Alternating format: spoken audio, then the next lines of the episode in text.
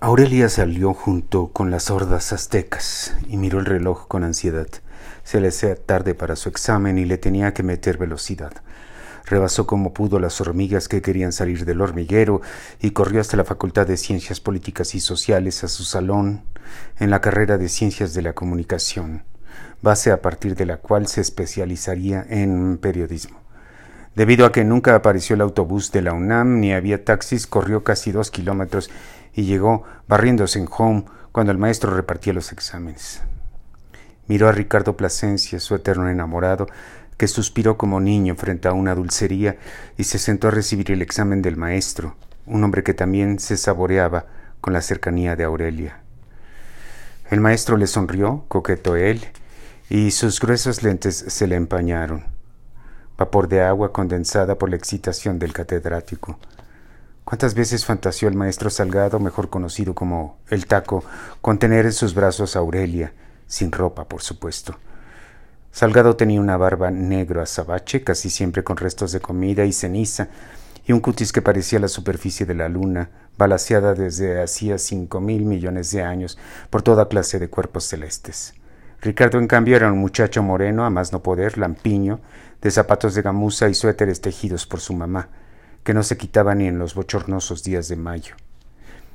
Dos horas después de correr por toda la ciudad, Aurelia, la idealista, la redentora, la heroína, la misteriosamente bella, la jovencísima, la que rompía corazones, la nezahualcoyotense, miraba el examen y preparaba su pluma como duelista de esgrima, como espada de caballero de la mesa redonda.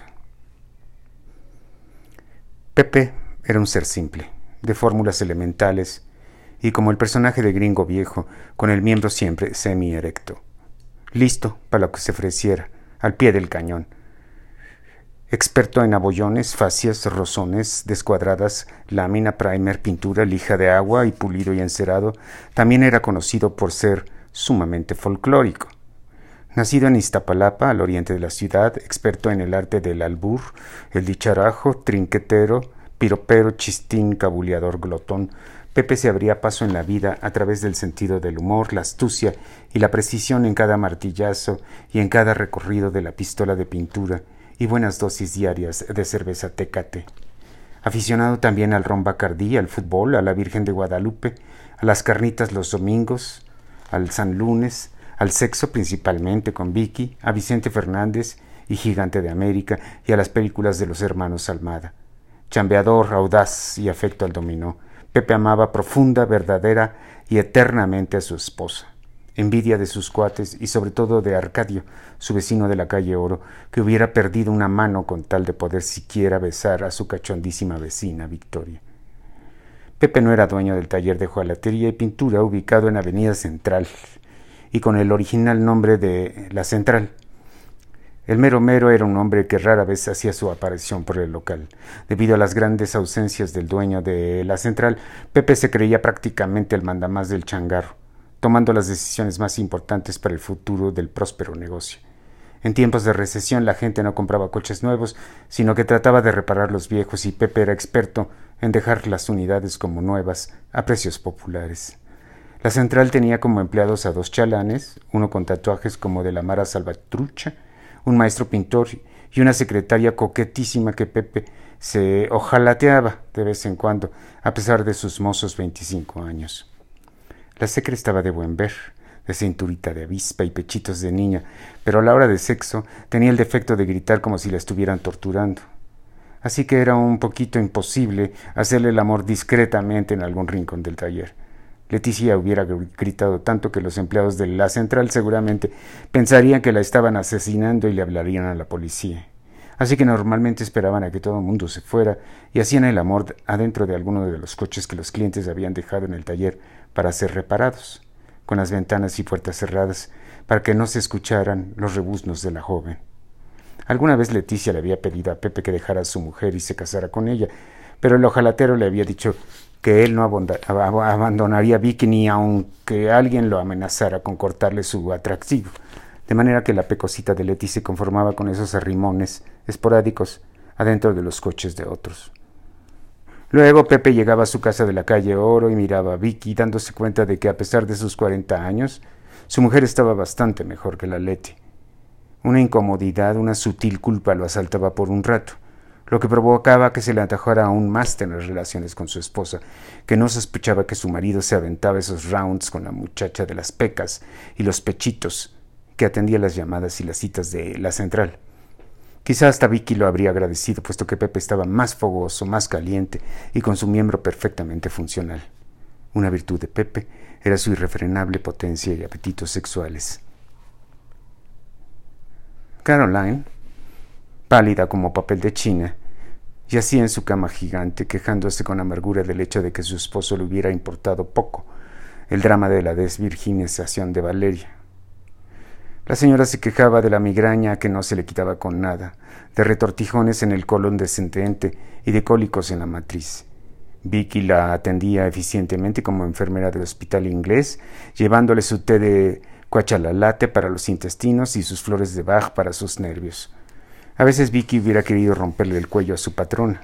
Era más que desesperante, pero no podía hacer nada. Ese trabajo era muy importante para ella y su familia, y la verdad es que los antimañes le pagaban muy bien. 500 pesos al día. Las amigas de Caroline no eran sinceras realmente. Muchas de ellas la envidiaban porque tenía mucho dinero, así que paradójicamente su única amiga sincera era el ama de llaves. Vicky se sentaba en la orilla de la cama a escuchar los lamentos de la patrona con la paciencia de un velador de terreno baldío. Caroline sabía que Victoria tenía dos hijas, que Aurelia era la hija pródiga, pero que la otra Kate era una fichita, como Valeria. Caroline le preguntó a rajatabla si que ya había pecado carnalmente. Vicky tenía entendido que no, pero no podía saberlo de cierto, puesto que su hija, la chica, no hablaba con ella y cuando lo hacía usaba monosílabos, quejidos, groserías e interjecciones. Y hablar con su papá menos. Si Pepe se enterara de algo relacionado con la sexualidad de su hija, la chica, iría a matar al suso dicho con su martillo de ojalatero, abollándole el cráneo a chingarazos. Caroline y Vicky, mientras caía la tarde, confirmaron que a pesar de sus enormes diferencias sociales, económicas y culturales, tenían hijas adolescentes bastante parecidas. Siempre a la moda, siempre comunicándose con toda una comunidad de galanes, siempre con la hormona flor de piel y siempre rebeldes contestonas, insolentes y voluntariosas. Kate quizá compraba su ropa en algún tianguis de Nesa y Valeria en Horton Plaza, en San Diego, pero en el fondo eran como dos gotas de agua ambas con una enorme necesidad de afecto, de pertenecer y en una búsqueda frenética y quizá mal orientada de su verdadero ser. Así que a través de las hijas, la hidalguense de la calle Oro y la rubia de cutis de plástico y la piel restirada como hule recibieron el ocaso del día, encontrando un vínculo que no habían descubierto antes. Se rieron de algunas locuras de las dos adolescentes, se dieron consejos mutuamente, se compadecieron una de la otra y concluyeron que la culpa la tenían la televisión, el Internet, las redes sociales, la globalización, el libertinaje, el cambio de una educación rígida, religiosa, dura, a una liberal, blandita, demasiado tolerante. Al fin Vicky se dio cuenta de que ya era de noche y le dijo a Caroline que tenía que emprender su larguísimo viaje de regreso a Nessa. Caroline no hubiera querido que se fuera, pero ni modo se quedó sola y optó por prender la televisión en el canal de chismes de espectáculos y Entertainment, que estaba transmitiendo la verdadera historia de Drew Barrymore, desde su debut en E.T. hasta Los Ángeles de Charlie, pasando por toda una pesadilla de drogas y alcohol. Vicky se despidió de María sin saber el motivo de su llanto crónico e incontrolable. Ya no tenía tiempo de dilucidarlo. Iba saliendo por el hall cuando se topó de nuevo, de frente, con Hernán Santibáñez. Victoria se impactó. El señor se veía verdaderamente mal.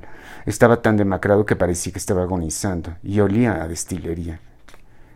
A Hernán le dio mucho gusto ver el ama de llaves.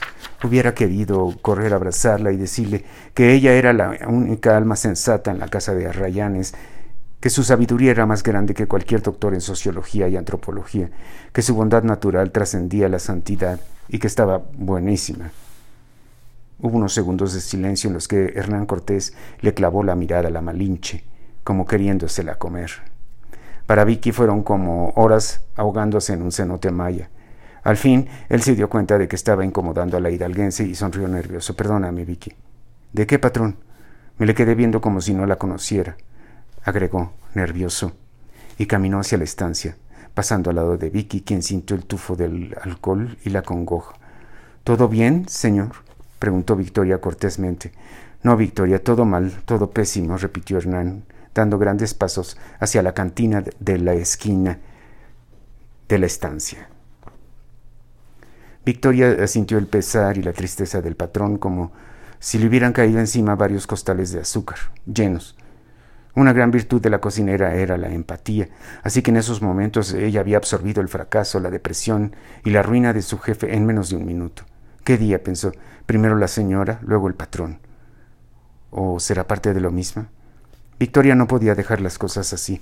Tenía una necesidad intrínseca y refrenable de hablar con su jefe.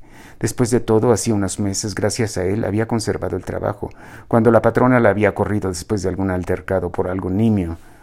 Vicky le guardaba afecto a Hernán, así que la mujer respiró hondo y se dio media vuelta para acercarse al patrón quien ya se servía grandes cantidades irracionales de vodka en un vaso grande y se derrumbaba en uno de los sillones que daba a la barranca, desde donde se veían las casas de bosques de las lomas, suspendidas como esferas de Navidad, con las uñas en las laderas de esta zona pequeño burguesa del poniente del Valle de México. Vicky, tímida, sencilla, se acercó al patrón.